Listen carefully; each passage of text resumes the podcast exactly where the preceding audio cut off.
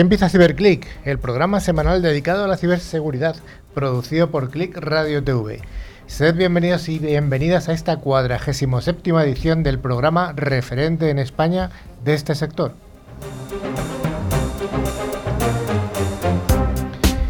CiberClick lo realizamos un equipo de expertos profesionales de la seguridad informática, que es una de las áreas de las tecnologías de la información y de Internet de mayor crecimiento y de mayor demanda de expertos.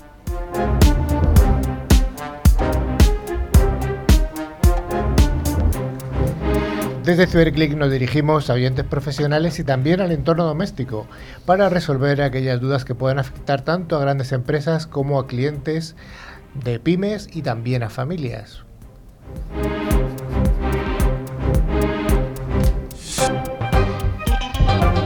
Damos un cordial saludo a todos los estudiantes que tienen interés en la ciberseguridad, animándoles a formarse para que pronto puedan participar como profesionales de este pujante sector. A lo largo de la siguiente hora vamos a desarrollar secciones de noticias, veremos en profundidad algún aspecto de interés y contaremos con la presencia de algunos de los referentes españoles en el mundo de la ciberseguridad. Hoy en concreto no vamos a tener invitado y vamos a hacer la sección que hicimos hace unas semanas de ciberseguridad en el cine. Hoy tenemos un equipo que está desde la extrema de allí al fondo, don Manu Cantonero. Buenas a todos, ¿qué tal? ¿Cómo estáis? Eh, siguiente a él tenemos a Don Dani. Hola, ¿qué tal todos? Ya hacía tiempo que no pasaba por aquí, había ganas. De comebacks. Has estado, has estado en todas las partes del universo. Pero poniéndome al día en ciberseguridad, claramente. Y, y cogiéndote moreno. Eso también, sí, sí. ¿Se puede decir dónde has estado o no? ¿Prefieres dejarlo en el anonimato? No, sí, hombre, además es un sitio que, que recomiendo mucho, está muy chulo. Está Ah. en Costa Rica y Panamá. Así que Chicos. donde el verano nunca se acaba. No, no. Chicos, estudiar ciberseguridad ya sabéis a dónde van los... los- con, lo, con lo que se les paga aquí en el programa, pero mira hasta dónde se puede ir. Sergio, ¿qué tal? Hola Carlos. Bueno. Maribel Hola a todos. Y Manuela. Hoy Manuela y Manu. Manu Manuela. Manu Manuela. Muy buenas a todos. Bueno, pues nada, bienvenidos y finalmente el que estoy el, el que al pie del micrófono, Carlos Lillo, y tenemos al otro lado de la pecera a don Javier, el mago de la técnica, manejando todos los equipos que os hacen llegar esta señal. Hola Javi. Hola, hola, hola a todo el equipo. Y felicidades por el programa porque cada vez está siendo más escuchado, cada vez son más FM las que se suman, así que enhorabuena. Bueno, ya sabéis que este programa tiene vocación direccional, así que tenemos un buzón de email disponible donde podéis escribir todas vuestras dudas. Os recuerdo cuál es info@ciberclick.es. Ciberclick recordad que es con doble y latina y CK. Además nos podéis seguir los perfiles de LinkedIn y Facebook y por supuesto en nuestra, en nuestra web www.ciberclick.es. Además, también tenemos un contacto de teléfono a través de WhatsApp en el que nos podéis enviar vuestras sugerencias. El número es el 669 180 278. Antes de empezar la sección de noticias, queremos informaros de que gracias a Ingecom, al final del programa haremos el habitual concurso semanal. Los dos oyentes que resulten ganadores recibirán una licencia anual del antivirus de Tren Micro válida para tres dispositivos. Cada premio está valorado en 50 euros y solo hay que responder alguna pregunta relacionada con el contenido del programa, así que estar atentos. Merece la pena prestar atención, es un estupendo regalo. Bueno, eh, Manuela, ¿cuál es el, el contenido del programa de hoy? Pues muy bien, hoy como siempre tenemos nuestras noticias más candentes en el mundo de la ciberseguridad, el monográfico que estará indicado en la nueva ley de GDPR y una última que sería la ciberseguridad en el cine, Operación Swordfish. Bueno, pues vamos a empezar con el bloque de, de noticias.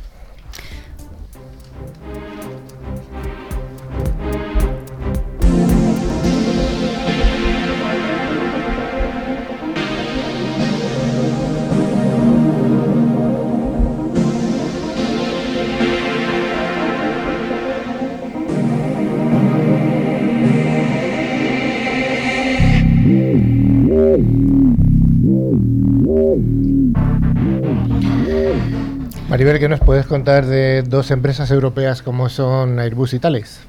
Pues estos dos gigantes de la defensa europea se han aliado para ofrecer una solución única um, a sus clientes ante la amenaza de ciberataques. La solución combinará el sistema de análisis de archivos Orion Malware de Airbus eh, Cybersecurity con el sistema de detección de intrusos de Thales eh, Cyber Sensors, que obtuvo el visado de seguridad de la ANSI, la Agencia Nacional Francesa de Seguridad de Sistemas de Información, en abril del, del 2019. Desde Thales y Airbus indican que esta alianza ofrecerá la mejor solución de detección de amenazas cibernéticas en el mercado, aumentando el nivel general de defensa para empresas y organizaciones.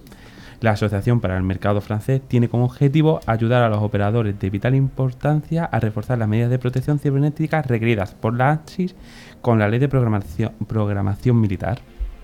Actualmente, algunos de los clientes de la solución de Thales Cyber Sensor eh, son eh, la Post, que es el, eh, el correo en Francia, o la Agencia Espacial Europea. Esta solución permite monitorizar todas las amenazas en tiempo real y junto con la solución eh, Orion Malware, desarrollada por Airbus Cybersecurity, todos los archivos sospechosos capturados en una red por eh, Cyber Sensor se analizarán en profundidad en menos de un minuto. Menos de un minuto, qué rápido eso.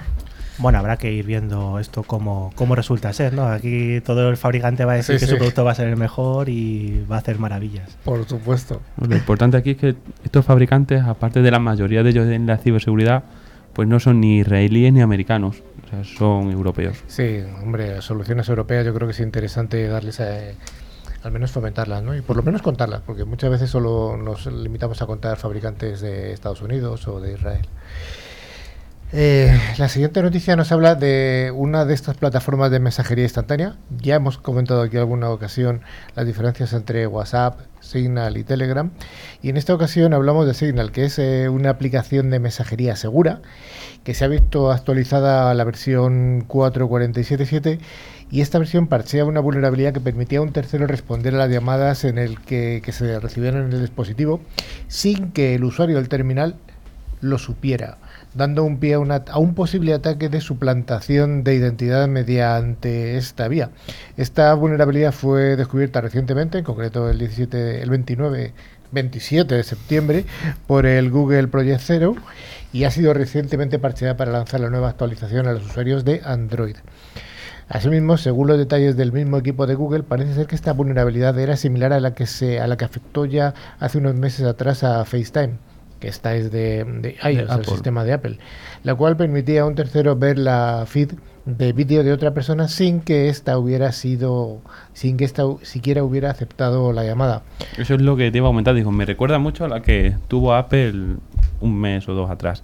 El problema se basa en un problema, a la redundancia, relacionado con el método denominado Under Call Connect, Connected, el cual permite que una llamada termine, termine de conectar algo que se hace cuando se acepta una llamada. Y desde el dispositivo destinatario se le indica al remitente que se ha aceptado la llamada.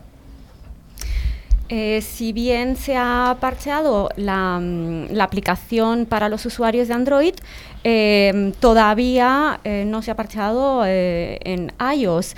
Entonces, bueno, esperemos que, em, que el equipo de Signal haya parcheado la aplicación en Android como solución temporal, lo que encuentran una solución definitiva en el, en el código interno de ambas aplicaciones. Y yo aquí además quiero añadir que al final, eh, bueno, es importante, ¿no? Si queremos preservar la confidencialidad de nuestras comunicaciones eh, utilizando cualquier aplicación de mensajería instantánea o de videollamada, eh, es importante que, eh, que esta aplicación esté validada y haya pasado la calificación y la certificación de un organismo oficial que, ve- que vele por la seguridad de los sistemas de, de información. Eh, al final, eh, bueno, pues eh, Signal parecía que era muy seguro y, y no lo es tanto, ¿no? Entonces, bueno, tenemos que, que ir con cuidado con, con lo que nos venden muchos fabricantes. ¿no? ¿Hay alguna de las personas que estamos aquí que utiliza Signal habitualmente? Porque esta no. Bueno, pues No. no. No, pero al final ese tipo de aplicaciones, igual que WhatsApp o Telegram y demás, hay que recordar que no son aplicaciones empresariales o corporativas. No. Entonces, eh, lamentablemente se acaba utilizando pues para, para ese trabajo en ciertas empresas, para comunicarte con, con compañeros o bueno, algún tipo de situación similar. Y hay que recordar que la seguridad que tienen pues será mejor o peor, pero no es un- una herramienta corporativa adecuada para utilizarla. Entonces, bueno, siempre hay que pensar hacer un uso de, correctamente de esas aplicaciones. Claro, y Dani, perdón, eh, aquí yo también insisto, es que al final lo que no pagas con dinero, porque todas estas aplicaciones al final son gratuitas, eh, lo que no pagas con dinero lo pagas con tu privacidad. Y yo sí que conozco a altos directivos que estaban utilizando Signal para preservar la confidencialidad de sus comunicaciones y eh, bueno, pues el consejo es que no es lo más adecuado. Claro, el problema no es tampoco si la usas o no, es si el dispositivo que la tienes la tiene instalada o no. O sea, nada más que la tenga instalada, aunque tú no la uses, Claro. pues ya te pueden atacar por ahí. Mm. La siguiente noticia está bastante relacionada con la anterior, puesto que nos habla de que especialistas en análisis de vulnerabilidades acaban de descubrir una vulnerabilidad de seguridad de las plataformas de videoconferencia de Zoom y Cisco Webex. Según estos informes, la explotación de esta vulnerabilidad permitiría a un ciberdelincuente enumerar y acceder a las reuniones activas no protegidas en estas plataformas. Maribel, cuéntanos esto qué significa. Pues, eh, a ver, en realidad los expertos que han llevado a cabo este análisis eh, han analizado, valga la redundancia, a Cisco Webex y a Zoom, pero es que eh, este problema eh, es el que tienen la gran mayoría de soluciones de videoconferencias del mercado. O sea, estamos hablando de que al menos tres decenas de proveedores de videoconferencias eh, tienen este, este problema. ¿Y en qué consiste? Es que el acceso a la videoconferencia no es segura. Esto quiere decir que no se accede, eh, o sea, la, la- la videoconferencia no está protegida con un password, no se accede eh, con un, un usuario autenticado, con una eh, contraseña y una cuenta. Así, aquí, bueno, la vulnerabilidad bautizada como Pricing Age es una muestra de un ataque de enumeración que apunta específicamente contra la API de videoconferencia, usando un bot que enumere y descubre claves de identificación numéricas válidas. En conjunción con malas prácticas, como inhabilitar las funciones de seguridad o la falta de una contraseña, esto hace que se pueda acceder a la videoconferencia. Para hablar un poquito más para todo el mundo, lo que se hace es, por ejemplo, un Cisco Webex o Zoom, las videoconferencias o las sesiones son una ristra de números. Si tú tienes un bot que empieza a crear esa cantidad de números, por un plugin al que te conectas directamente, podría entrar en una sesión. Es decir, si yo, por ejemplo, tengo una multi mañana, mi sesión es el 5347783. Si eso de manera aleatoria un boss lo hace, ya sabe cuál es mi sesión. Al entrar en el sistema de webs, de webs por ejemplo, ya te entra directamente donde pones tu nombre y usuario. ¿Qué pasa? Que cuando tú creas un Webex, en este caso, que es el que yo suelo utilizar, tienes la opción de crear para usuario y poner una contraseña. ¿Qué hace la mayoría de las personas? Pues no poner una contraseña o la contraseña poner Ujú, 1, 2, 3, ujú. 4 y 5. O sea, teniendo ya el nombre puedes acceder sin necesidad de poner una contraseña. Maribel, ¿cuál es el problema que esto puede traer? Pues a ver, el problema que esto trae es que se puede infiltrar fácilmente un ciberdelincuente en cualquier videoconferencia eh, que, no, e- que no esté protegida. Entonces, eh, ¿qué sucede? Que aquí muchos fabricantes dicen, esto no es problema del fabricante, es problema del usuario final. Si el usuario final no hace uso de la, de la contraseña, eh, no es problema nuestro, pero yo no estoy de acuerdo con esto porque es responsabilidad de un fabricante ofrecer una solución en la que no dé opción y en la que el acceso a la videoconferencia sea seguro precisamente para que no un ciberdelincuente que accede a este código eh, o, a este, o a este enlace se, se pueda infiltrar. Que es justo lo que ha contado Manu. Hmm. Efectivamente, aquí, claro, aquí hay dos vertientes, las que la- no te debe permitir la herramienta que la crees sin contraseña, o la otra es concienciar a los usuarios para que todas las sesiones que creen las creen con contraseña. Como hay un gap en esta concienciación y formación hacia usuarios finales, pues por eso es bueno el, bueno el apunte que hace Maribel de que todos los fabricantes deberían tener por defecto el uso de contraseña. Claro, y luego aparte hay otro problema y es que también en su afán de mantenerse protegidas, las empresas eh, optan por eh, asegurar sus APIs con firewalls de, aplicaciones web y esta no es la solución, o sea, el problema sigue estando ahí. Luego también para llegar a un nivel de conciencia del usuario final eh, tal, eh, falta todavía mucho tiempo. Bueno, otra noticia que también tiene que ver con, con otra plataforma de mensajería instantánea, ¿vale? Hoy va de plataformas. Otros días no. La No. semana que viene o es muy grande lo prohibimos, ¿eh? No, no, se prohíbe. bueno, en, este, en esta ocasión vamos a hablar de WhatsApp, ya que se ha publicado una nueva vulnerabilidad en WhatsApp que podría permitir la ejecución de código arbitrario en el, disposi- en el dispositivo objetivo. Importante, solo afecta a dispositivos de Android. Manu, ¿qué nos cuentas? Es un error, a ver, es un error que se produce cuando se manda un fichero .gif. O sea, los GIF que utilizamos en la aplicación de WhatsApp para... Estos hablar- dibujitos animados, ¿no? Efectivamente. ¿Qué es lo que se ha hecho? Pues se ha inyectado código en ese GIF de tal manera que se ejecuta cuando utilizan WhatsApp. Es un código especial, o sea, no es cualquier tipo de código. Eh, La problemática de esto es que no hace falta ni que lo uses, sino que nada más que se te baje, como la mayoría de las Oh. personas tienen que se baja automáticamente las fotos y los GIFs, nada más que lo abras en tu aplicación de fotos, te entraría este, esta, este malware. La vulnerabilidad además es producida por un error que podría permitir liberación de memoria previamente eh, descartada, pudiendo, pudiendo permitir la ejecución de un código arbitrario en el dispositivo objetivo. Esto puede ir desde la lectura de, de conversaciones de WhatsApp hasta la lectura de cualquier fichero existente en el sistema.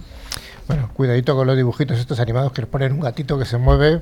Sí, además está muy de moda, ¿eh? Y el WhatsApp sí que lo tenemos muchos más de los que estamos aquí, Yo creo que sí, seguramente. sí. Como, como Cyberclick. Claro, además, aquí ves tú, es donde, con- igual que en el caso anterior de la noticia, era más por concienciación de los usuarios, por ejemplo, si los conciencias se puede parar ese tipo de ataques, aquí no. O sea, todo el mundo va a seguir usando fotos y GIF en Sí. las conversaciones. Tienes que tener algo de seguridad intrínseco dentro de la aplicación de WhatsApp, en el móvil o algún antivirus. Bueno, vamos a salir del mundo de, de- de- de la mensajería instantánea y vamos a hablar de que desde el proyecto cero de Google se ha hecho público una nueva amenaza o, cibo- eh, o vulnerabilidad zero day para Android. Recordamos que las zero day son nuevos ataques o nuevos exploits que hay. Yo aquí, de todas formas, os diría que no estoy muy de acuerdo. Porque, No estás de acuerdo. porque un 0day, un 0day es una nueva amenaza que está reciente, que un investigador o dos o tres o los 18 lo acaban de sacar, lo publican. Si resulta que esta vulnerabilidad ya tiene aquí su código CVE con su numeración aprobado por el NIS y demás, esto ya ni 0day ni nada. Esto ya tiene incluso una recomendación de cómo solventarlo. Es que será mejor o peor, pues una remediación, una mitigación. Entonces, bueno, se- yo creo que se abusan muchas veces esos zero days, esas amenazas de las que no se sabe nada, pero bueno, si tiene hasta un título ya, ¿cómo Sí. no vas a de nada, no? Entonces, bueno, parece que da mucho más miedo cuando hablamos de algo que es un, que es un zero day. Que en este caso es muy crítico, ¿eh? Desde luego. Bueno, pues eh, con este apunte de Dani, Y aquí comenta para los nuevos oyentes que un zero day se produce cuando una vulnerabilidad que nadie conoce. Una vez que es conocida, como en este caso que ya hay un CVE, es decir, la remediación ya pasa de ser un zero day a ser un malware. Ujú. Bueno, una vez hecha la puntualización de Dani y la repuntualización de Manu, vamos a explicar qué ha ocurrido. Esta investigación de seguridad de Google ha revelado detalles y un exploit de prueba de, de- de prueba de concepto para la vulnerabilidad de seguridad de alta gravedad. ¿En qué consiste esta vulnerabilidad? Pues es una escalada de privilegios que permite comprometer un dispositivo vulnerable de manera completa y se produce cuando el usuario instala una aplicación no confiable o mediante ataques remotos en línea a través del renderizador de contenidos de Chrome. Además, se añade que esta, este malware, por no llamarlo ya Zero Day, está siendo explotado por NSO Group o algunos de sus clientes.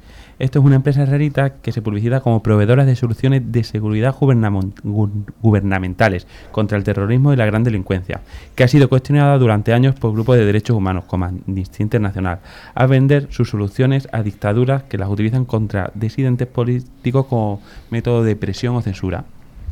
Bueno, aquí el problema es que al final han sido afectados bastantes modelos de, de sistemas operativos de Android, ¿no? bastantes móviles.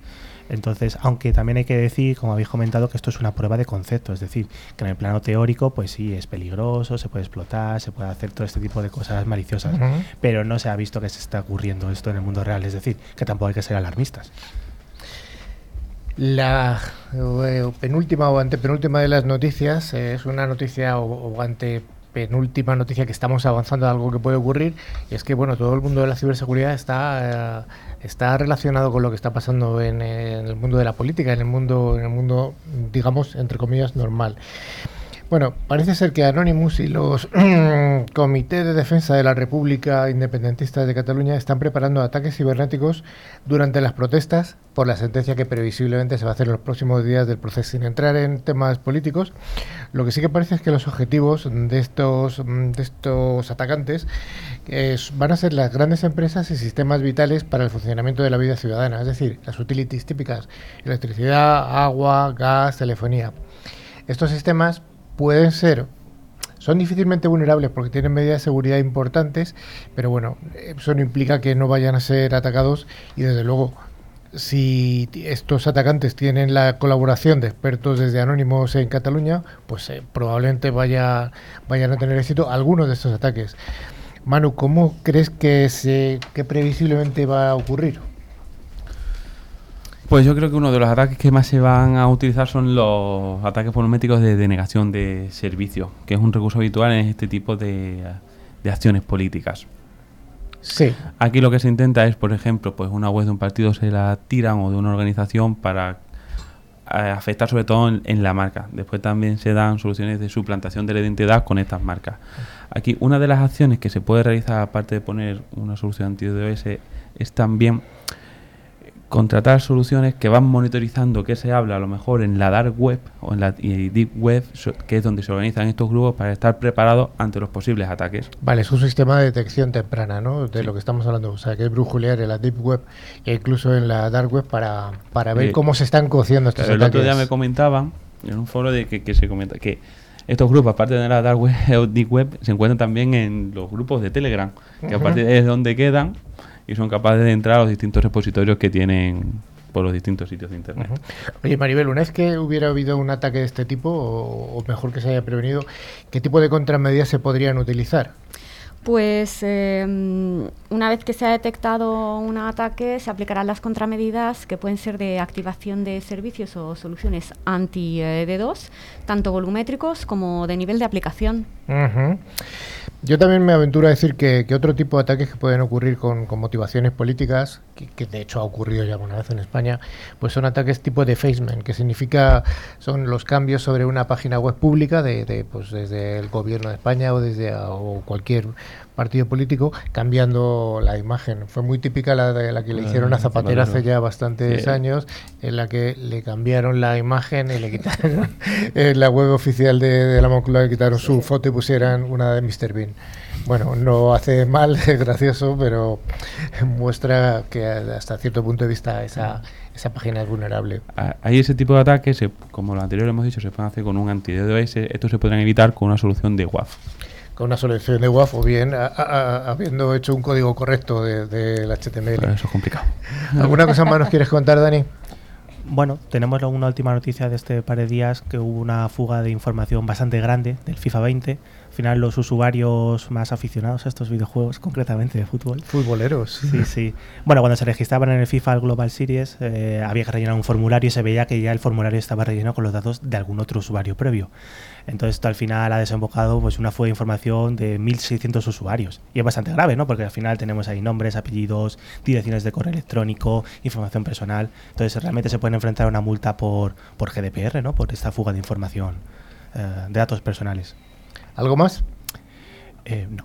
No tienes nada más ahí en la recámara, seguro que te lo guardas. Bueno, ¿eh? por supuesto, estamos en la primera semana de en la primera semana de octubre, así que recordar que ha salido este martes eh, el, paquete de vulnerabilidades de, de, parche de Microsoft, que creo que es, tenía como 59, de las cuales hay 9 que son críticas. Uf. Así que recordar a toda la gente que utilice Windows como sistema operativo que es momento de actualizar.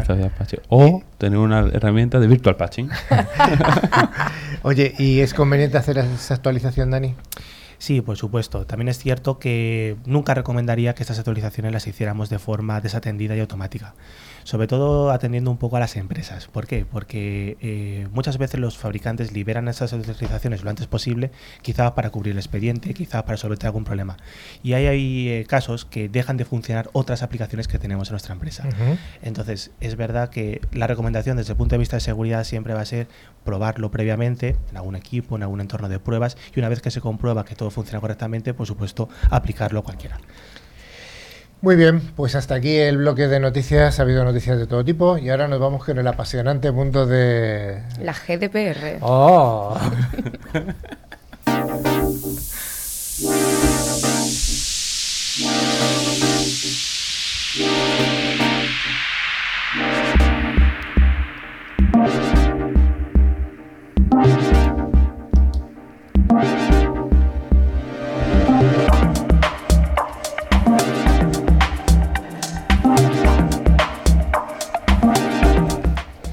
Pues en el tema de hoy, efectivamente, como ha dicho Manuela, llega un tema apasionante. Vamos, ¿quién no ha oído hablar del Reglamento General de Protección de Datos de la Unión Europea?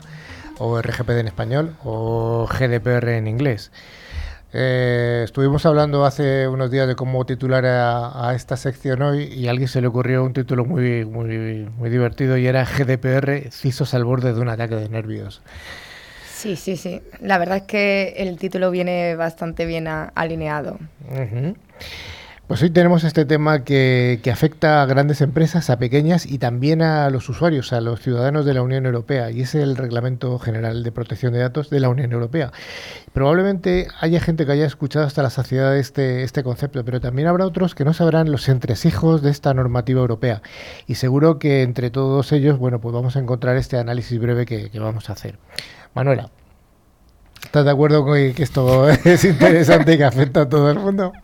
Totalmente de acuerdo, Carlos. ¿Cómo no podía ser de otra manera? Bueno, sí, hay que decir que, que esta ley ¿vale? lleva ya más de un, un, año en vigor. Esta empezó en mayo de 2018 y creo que ya podemos sacar las primeras conclusiones de, de su aplicación y las consecuencias que ha tenido, la problemática, etc. etc. Y, y, además, aprovechando que ahora tenemos después una sección de la ciberseguridad en el cine, eh, tendríamos que decir que podemos hablar de quién es el, lo bueno, le, eh, lo malo y el feo dentro de la GDPR. Yo me pido lo bueno. bueno, Manuela, eh, de una forma así sencilla eh, y clara, por supuesto, como es habitual en ti, esa es la claridad que nos corresponde a todos, ¿en qué consiste la GDPR? Bueno, pues para empezar hay que decir que se puede llamar RGPD o GDPR, por su sigla en inglés. Y esto hace referencia a la normativa de carácter europeo y que significa la Regulación General de Protección de Datos. Y esta es la que viene a sustituir a la antigua LOPD. Y como hemos comentado, esta tiene vigencia de hace más de un año, ya que empezó a, aplicarse a partir de mayo de 2018. Uh -huh. ¿Y cuál sería el objetivo de este reglamento europeo? Pues tiene un objetivo muy claro y por supuesto es la protección de la privacidad de todos los ciudadanos europeos a través de la protección de datos de carácter personal. Esto es para, para conseguirlo habrá que tomar decisiones tanto a nivel organizativo como a nivel técnico y sobre todo de tecnología. Lo primero es preguntar, ¿qué es un dato personal? Pues muy buena pregunta, Carlos. Y además, para explicártelo, me tengo que ir al artículo 4 de esta ley donde dice que toda información sobre una persona física identificada o identificable se considerará persona física identificable toda persona cuya identidad pueda determinarse directa o indirectamente, en particular mediante un identificador, como por ejemplo un nombre, un número de identificación, datos de localización, un identificador en línea y cualquier de uno o varios elementos de esta entidad física genética, psíquica, económica, cultural o social de dicha persona. Uf, aquí hay unos artículos complicados, pero lo que dice claramente es que algo que no se identifique está sujeto a esa ley. Exacto, esta, cualquier esta tipo de identificación, ya sea un nombre, ya sea una dirección postal, ya sea un el email. DNI. Exacto, el DNI, que es bastante más importante incluso que, que una dirección, debe estar eh, securizada, básicamente. ¿Y cuál es el alcance de este, de este reglamento europeo? Pues este reglamento europeo tiene alcance como su mismo nombre dice, es una normativa europea que afecta a todo tipo de organizaciones. Y esto es muy importante porque afecta tanto a las públicas como a las privadas, incluyendo también las de tipo científico, que ya sea una universidad, un laboratorio. Y también hay que decir que es muy importante que no solamente aplica a nivel europeo, sino que todas las empresas que trabajen dentro de la Unión Europea tienen que acatar este tipo de ley. O sea, por ejemplo, Google está sujeta a esta ley. Tiene que estar sujeta, uh -huh. si, si, opera en Europa. Siempre si que esté dentro de la Unión Europea, tienen que acatar las leyes. ¿Y cómo empieza este proceso para el ciudadano de la Unión Europea? Pues lo más importante, y todos estamos empezando a ver, es que debe haber un consentimiento para hacer ese tratamiento de datos. Es decir, que se pueda demostrar. Por tanto, ya no sirven los consentimientos por omisión y hay que hacerlo explícito. Por eso últimamente nos estamos encontrando cuando hacemos alguna operación a través de Internet que nos pide de una forma un poquito más incluso cansina, ¿no? Que sí. pongamos sí, sí, sí o esto no. Pero es, de, de, derecho obligado y uh -huh. es como se deben hacer, efectivamente. Vale, o sea que no lo debemos ver esto como una, un hándicap, que bueno, que de alguna manera es todo lo que tenga que ver con, eh, con privacidad o, ciberseguridad, o seguridad pues siempre es una molestia, pero es un derecho que estamos disfrutando. Sí, y es muy importante porque antes te podían bombardear con millones de eh, consentimientos por omisión y ahora a día de hoy tú eres el, el dueño de tus datos, tú eres el que puede decir dónde están y cuánto tiempo lo puedes utilizar y si quieres que lo utilicen. ¿Y qué dice el reglamento en cuanto a régimen sancionador o multas? Pues sí, las multas no son pequeñas. Esta nueva ley introduce que puede ser hasta un 4% de la facturación global de una compañía e incluso multas de 20 millones de euros a quien no acate esta ley. Fijaros que el 4% has hablado de la facturación global. O sea, una empresa como Microsoft, por ejemplo, se le, aplica, se le podría llegar a aplicar una multa del 4% de la facturación global de Efectivamente. Microsoft a nivel mundial. Efectivamente. O sea, estamos hablando de cantidades estratosféricas que se nos Sí, sí, escapan de hecho los- luego contaremos algunas, pero sí. ¿Y qué hay de ocultar los trapos sucios? Bueno, esto es lo más bonito. Precioso. Hablemos de transparencia. La transparencia es la clave. En caso de brecha de datos, todas las organizaciones están obligadas a comunicar que han tenido lugar esa brecha y qué datos se han visto afectados y cuáles son las consecuencias y sobre todo lo más importante, en un plazo de antes de 72 horas. Y también se pedirá incluir evidencias de cómo se ha intentado mitigar. Dani, y la aplicación de esta norma supongo que está provocando que los procesos de negocio también se vean afectados, ¿no? Sí, claramente. Al final, como ha dicho Manuela, hemos pasado de un sistema en el que teníamos un consentimiento por omisión, es decir, no preguntábamos nada, entonces, por lo tanto, pensábamos que sí, el usuario nos había dado permiso a gestionar sus datos. Esto ya ha cambiado, entonces ya implica tener sistemas que nos permitan hacer tanto el envío como la recepción de esos consentimientos y luego también el tratamiento de los datos, es decir, de una manera segura, confiable, que no sea modificable, es decir, que hay que ah, se han tenido que eh, no inventar, pero sí que aplicar nuevas herramientas, nuevos sistemas para dar un poco cobertura a toda esta situación. O sea, que está afectando a la organización de las, de- del núcleo de las empresas. Claro, hasta ahora probablemente no había los roles dedicados un poco a este tra- tratamiento de datos y ahora sí que aparecen nuevos actores, eh, bueno, personas que se dedican un poco a esto, como puede ser el data processor o data controller, que al final son roles, eh, la parte jurídica quizás de una empresa, etcétera, que bueno, va a tener la responsabilidad del tratamiento de esos datos y, no solamente la responsabilidad, sino también tiene que decidir cómo gestionarlos, es el que va a responder ante la ley si al final se aplican esas multas y demás, el que va a tener que dar un poco la cara. Es lo que antiguamente conocíamos como el jefe de protección de datos, cuando aplicábamos la LOPD antigua. Bueno, pues ahora cambian un poco los nombres, pero los roles al final eh, tienen que ser los mismos. Pues una persona que se haga cargo de cómo se gestionan estas situaciones. ¿Y cuáles serían los derechos que vamos a tener los ciudadanos de la Unión Europea gracias a, esta, este reglamento? Pues parece ser que los derechos que establece el nuevo reglamento europeo van desde el derecho a estar informado, el derecho al acceso a la información, derecho a la rectificación, derecho a ser borrado. Muchos de estos derechos ya los teníamos en la antigua Ley de Protección de Datos eh, española. Y bueno, pues ahora se han ampliado a todo el ámbito europeo. ¿Hay alguno que quieras destacar de todos estos derechos, Dani? Hombre, sobre todo al final el derecho a, ya no hay al olvido, sino a solicitar a las empresas que borren nuestros registros. Es decir, que ya no se los tienen que quedar para siempre. Entonces esto es bastante interesante, ¿no? Siempre podemos comunicar a una empresa y decir, oye, borra, para empezar, ¿qué es lo que tienes de mí? Te lo tendrán que decir, ¿no? Hablábamos en otros, eh, en otros programas que podíamos pedirle a Google, por ejemplo, todos tus registros de GPS, de todo donde habías estado para arriba y para abajo. Bueno, a cualquier empresa le podemos hacer esa petición y por supuesto que lo borren. Eh, además, bueno, pues eh, de este tratamiento tenemos otros muchos, ¿no? Como derecho eh, a objetar, ¿no? A portabilidad de los datos, es decir, a moverlos de un lado a otro, a restringir su procesamiento, es decir, solamente te habilito a ti como empresa a tratarlos, no te habilito o no te permito que los vendas a terceros, para que luego quizás pues una empresa que no me conoce de nada utilice esos datos para procesarlos, pues hagamos análisis de comportamiento, análisis electorales, envío de publicidad, eh, Análisis electorales, pero eso se hace. Se hace, se hace. Oh. Esos Oye, perfilados de, de, eh, de votos y demás se hacen, se hacen mucho. Oye, has comentado el tema de la portabilidad. ¿Estamos hablando, hablando como de la portabilidad de los teléfonos o de qué está, qué, qué- qué implica aquí la portabilidad en un reglamento de, de este tipo? Sí, al final a conseguir esos datos que se estaban procesando de forma automática, ¿no? Y hacer luego con ellos lo que quisiéramos, ¿no? Pas-. Pasarlos a otra empresa quizás. ¿Y de qué nos podemos quejar? ¿Cuáles son las cosas que más nos inquietan en relación al tratamiento de nuestros datos personales? Bueno, realmente son las quejas que son habituales en este tipo de cosas, ya no solamente por la, este cumplimiento de esta normativa, sino que vienen ya de antiguo, ¿no? Como ese telemarketing, que siempre pensamos, ¿de dónde habrán sacado nuestros datos para que nos llamen a las 4 de la tarde, ¿no? Por ejemplo. Y bueno, pues todos los sistemas relacionados con la videovigilancia también suelen ser las que más quejas aplican, ¿no? Eh, no, valoramos, el ciudadano europeo valora mucho su privacidad, entonces siempre cuando vemos hay que, bueno, hay cámaras que están apuntando, ¿no? Son los que más dudas surgen. Eh, Manuel, has empezado hablando de que esto lleva como un añito funcionando. ¿Hasta qué punto está ya implantado este, este reglamento de las organizaciones europeas? Pues, bueno, ya empezamos a tener empresas que eh, están más concienciadas, pero la, desde luego es muy mejorable, hay que decirlo.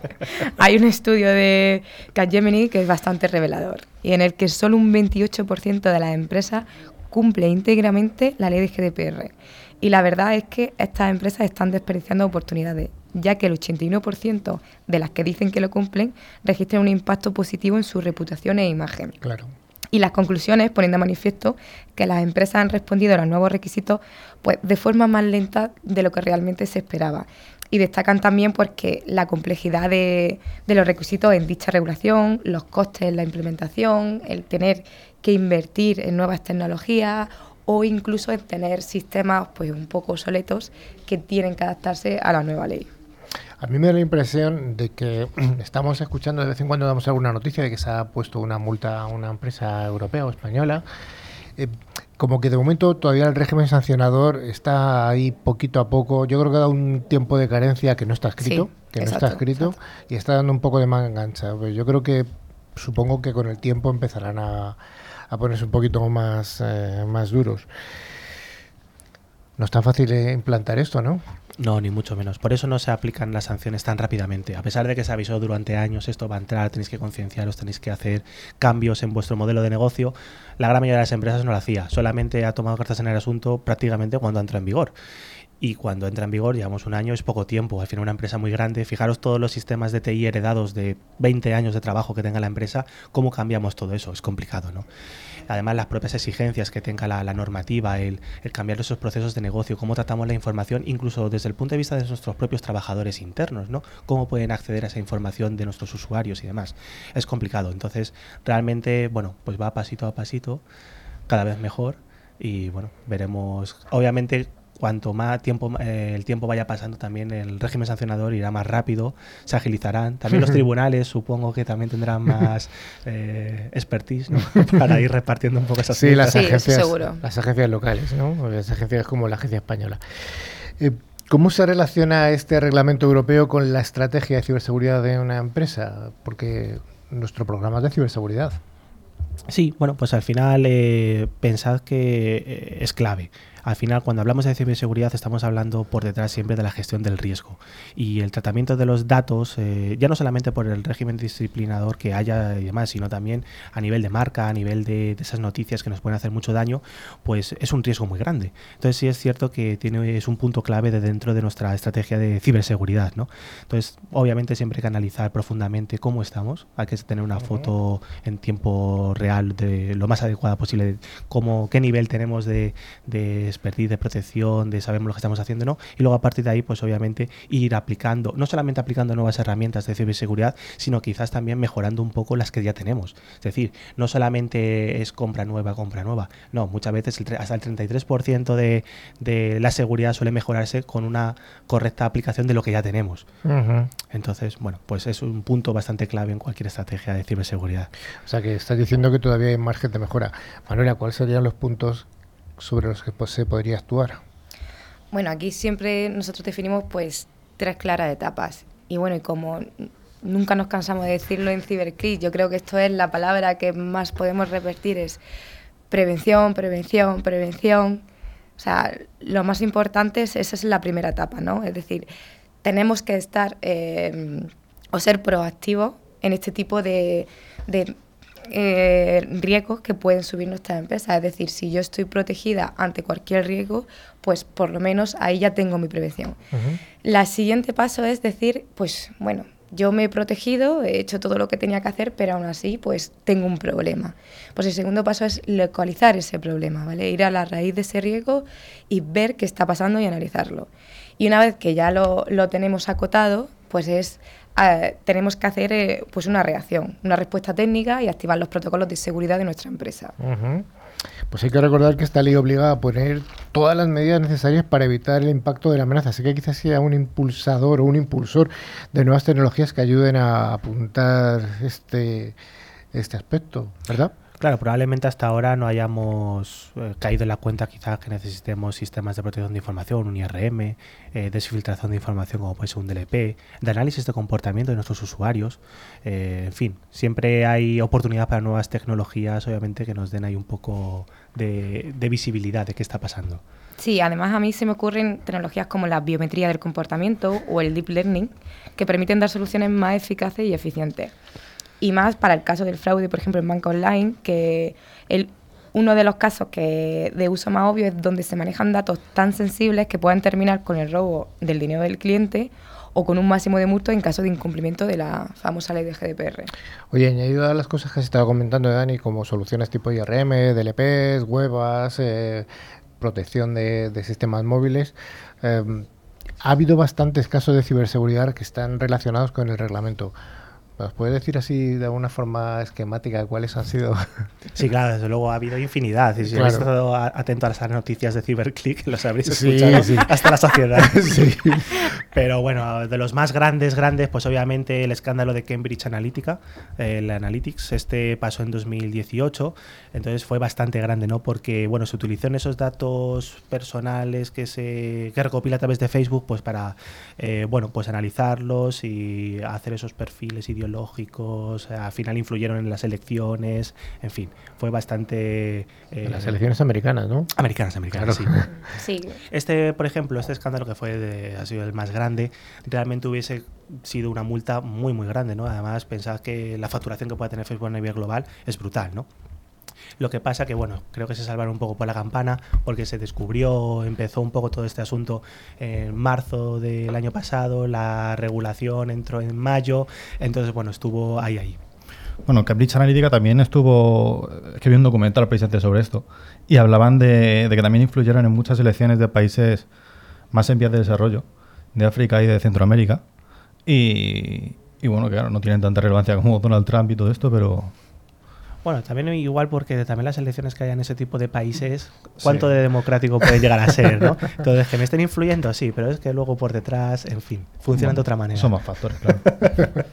pero bueno, también podemos recordar, por ejemplo, la brecha de seguridad que sufrió los hoteles de la cadena Marriott, ¿vale? Que, bueno, pues eh, también hubo una exfiltración de datos, además bastante interesante porque eran datos financieros, entonces pensar al final que si tenemos ese tipo de información podemos suplantar y hacer un roto bastante grande a nuestros usuarios.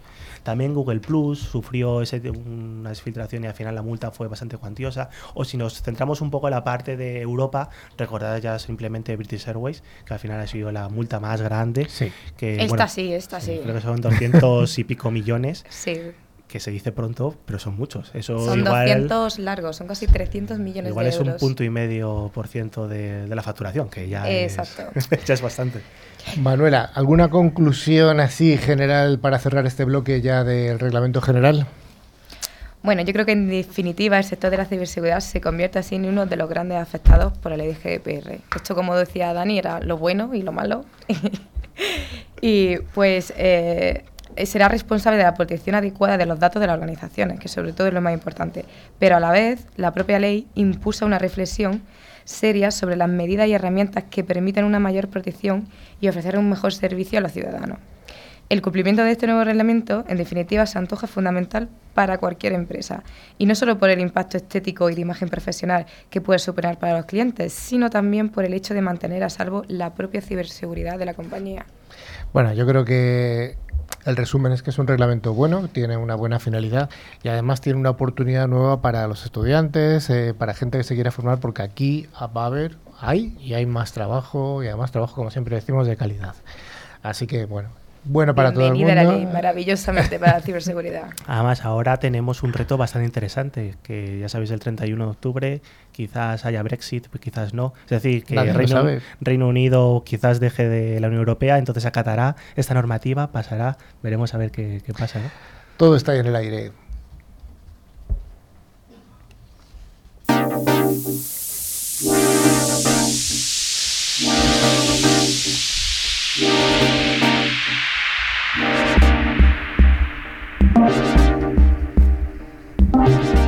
Como dijimos al principio, como nos dijo Manuela dentro del, del menú del programa, hoy vamos a hablar de ciberseguridad en el cine y vamos a hablar de una película del año 2001. ¿Qué nos cuenta Sergio? Sí, esta película se llama Swordfish. Bueno, en inglés Swordfish, en español Operación Swordfish. Qué Y- aportación de- del traductor. Ese es el toque.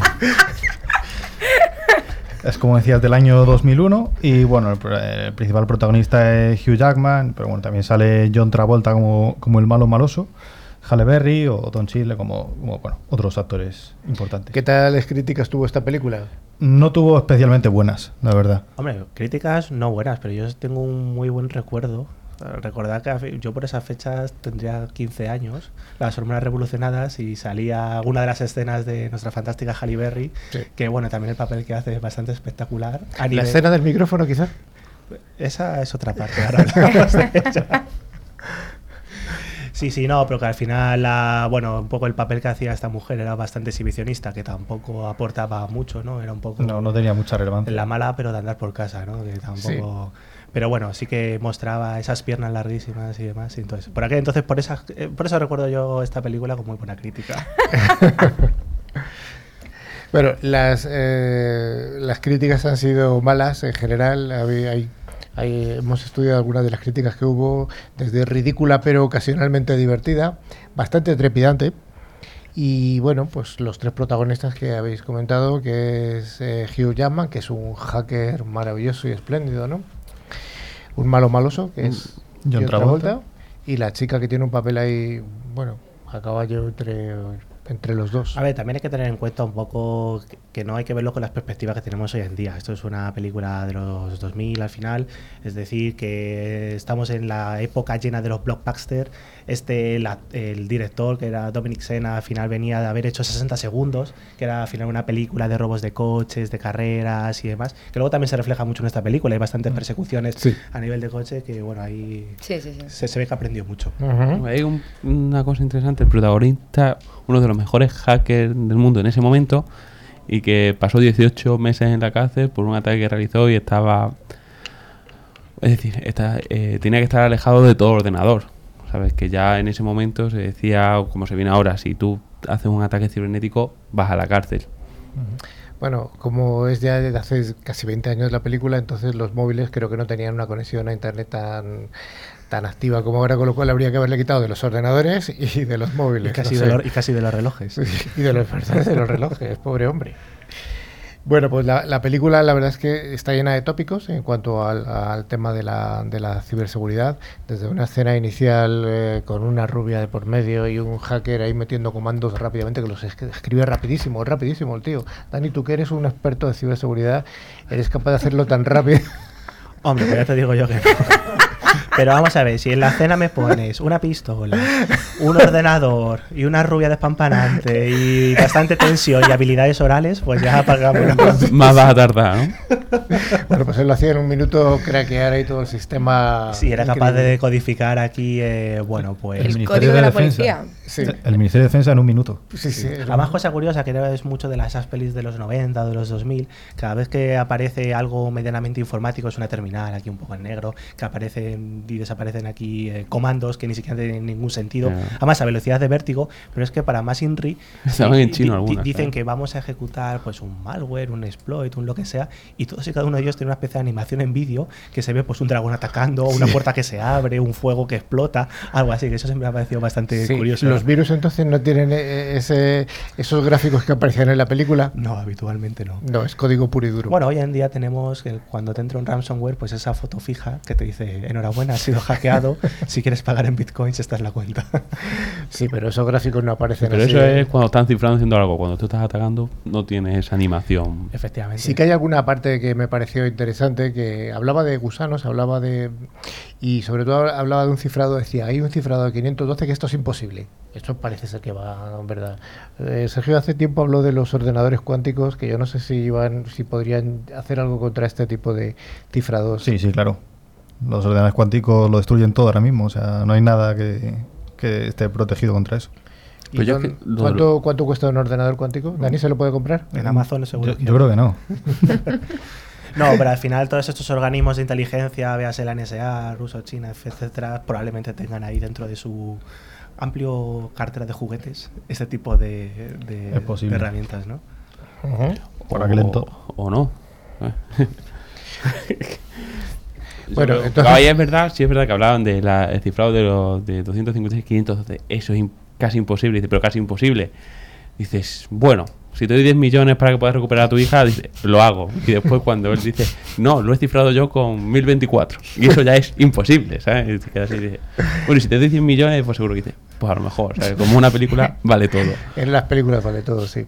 Sí, bueno, por contar un poco la historia, que aquí estamos hablando alegremente, esto al final era pues este hacker que, bueno, era contratado por John Travolta, el malo malísimo, y la idea era que le ayudara a descifrar un código indescifrable, como contaba Manu, cifrado sobre cifrado sobre cifrado, en fin, que al final tenía estos códigos de seguridad pues para acceder al final a una cuenta bancaria y hacerse rico. Sí, no, no tenía mucha profundidad. La- la- la- los objetivos del malo no eran muy. No, la verdad que desde el punto de vista de ciberseguridad, más allá de ese descifrado imposible, de ese esos hackeos también rapidísimos, trepidantes, que menos de un minuto es capaz de entrar. El dentro ordenador de con la 6 NASA, pantallas, eh. ese que no se te olvide. Sí, efectivamente. Y, Y, con luego una algo- copa de vino y un puro. ¿eh? Ah, sí, claro, claro. Eso hay que decir todos los detalles. Pero bueno, eso también es un poco para aportar ese glamour al mundo informático que muchas veces se pierde. Se piensa que estamos en un sótano allí con gente sí, el, tanto el rara. típico friki no, no. Eh, Hombre, me vas a decir aquí, John Travolta hace un papelón bastante bueno. Al final es Sí. un villano interesante, 50% cara dura, 50% Con un pelazo que tenía en esta película y luego Sí. estaba calvo el tío.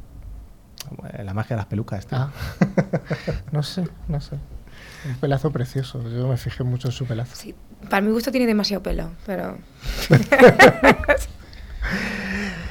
Bueno, pues yo creo que esta película no nos da para más. Simplemente, eh, la verdad es que mm, hay que rebuscar bastante películas que tengan algún, algún algunos visos más de realidad de la, de la ciberseguridad. Con esto, que- tenga realidad de la ciberseguridad. con esto lo que queremos decir es que casi todo lo que está por ahí que se habla de en películas de ciberseguridad pues son películas. De todas formas, en las próximas semanas sí que hablaremos de alguna que sí que tiene alguna cosita más, que está más, más afinada. Bueno, pues hasta aquí esta película de a esta sección de ciberseguridad en el cine y esperemos que en la próxima pues sea una película o una serie que hay gente que está apuntándome serie. Yo quiero, yo quiero la del robot. No. Esas son las tres temporadas de golpe. Sí, sí.